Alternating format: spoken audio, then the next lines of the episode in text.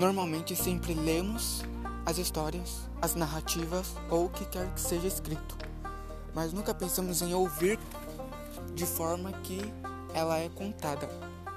Então, pessoal, chega junto que eu tô criando aí um tô criando um um passatempo aí de criar narrativas e vamos lá. Pode ser usado tanto para jogos de RPG quanto para só curtir e viajar mesmo. Viajar nas ideias doidas aí. Então vamos lá, que é nós. Bora pra, pra narração.